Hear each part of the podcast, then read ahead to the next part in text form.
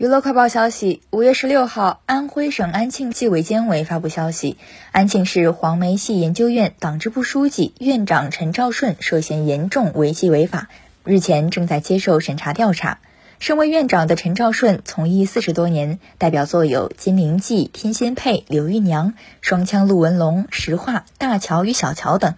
他还是国家一级演员，全国首届黄梅戏电视大奖赛十佳演员，以及省级黄梅戏非物质文化遗产传承人。安庆市文旅局官网显示，陈兆顺最后一次露面是在五月十一号，当时由他主持的国家级非遗项目黄梅戏复排剧目《金玉奴》剧本研讨会正在召开。